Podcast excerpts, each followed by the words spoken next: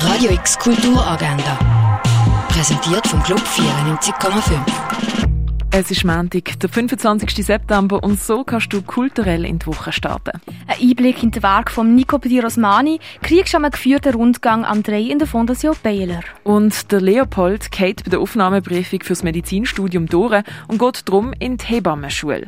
Eigentlich hat er gar keine Lust drauf, aber eine erfahrene Hebamme, Nathalie, zeigt ihm einen anderen Blick auf die Welt.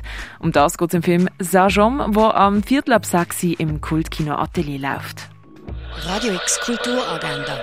Jeden Tag mehr.